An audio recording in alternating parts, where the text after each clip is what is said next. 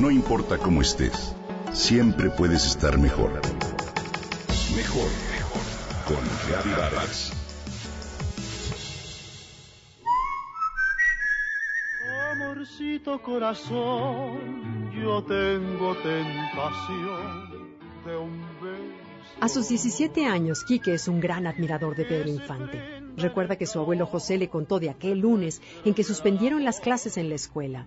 Su abuelo y sus cuatro hermanos recorrieron las calles de la colonia buscando algún televisor de escaparate para enterarse de los detalles del siniestro que había conmocionado al país. Y es que no era para menos. El 15 de abril de 1957, México despertó con una triste noticia. El ídolo del pueblo perdía la vida a causa de un accidente aéreo. Pedro Infante se había ganado la admiración, la simpatía y el cariño de la gente gracias a su carisma, su sencillez y su nobleza de corazón que nunca perdió aún estando en la cima de la fama. Fue un hombre de origen humilde quien tuvo que comenzar a trabajar a temprana edad para ayudar a la economía familiar. Aprendió a tallar la madera, el oficio de Cristo, como él lo decía con orgullo, y elaboró su primera guitarra. Así fue que despertaron en él dos de sus más grandes aficiones, la carpintería y la música. A los 21 años llegó a la Ciudad de México, donde inició su carrera en el mundo de la farándula como cantante y actor. Participó en más de 60 películas durante la llamada época de oro del cine mexicano y actuó al lado de las más grandes estrellas del momento como Sara García, Jorge Negrete, Libertad Silvia Pinal, Luis Aguilar, Fernando y Andrés Soler. ¿Quién no ha visto películas como A toda máquina, ¿Qué te ha dado esa mujer? Nosotros los pobres, ustedes los ricos, Pepe el Toro, El inocente Otizoc? Esta última al lado de María Félix, película por la que ganó de manera póstuma el Oso de Plata como mejor actor en el Festival de Berlín de 1957. Cada personaje a quien Pedro dio vida cantaba, sufría y lloraba al igual que el pueblo mexicano.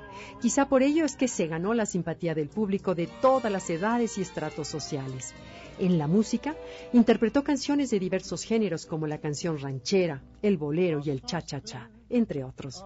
Algunas de sus canciones más populares fueron Mi cariñito, Cien años, Dicen que soy mujeriego y Amorcito corazón. Esta última de la autoría de Manuel Esperón es quizás su interpretación más célebre. Esta canción también es considerada como una de las más representativas de la cultura popular mexicana.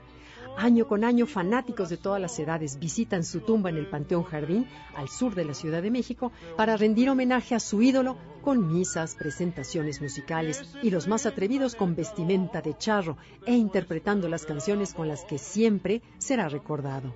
Quique y su familia seguirán la tradición de su abuelo al visitar nuevamente este lunes 15 de abril la tumba de Pedro Infante para cantar y recordar al gran ídolo de México a 62 años de su muerte.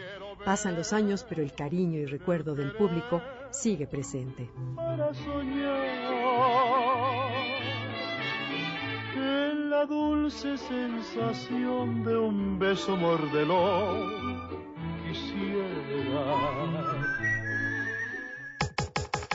Comenta y comparte a través de Twitter. Gaby-Vargas. No importa cómo estés, siempre puedes estar mejor. Mejor, mejor. Con Gaby Vargas.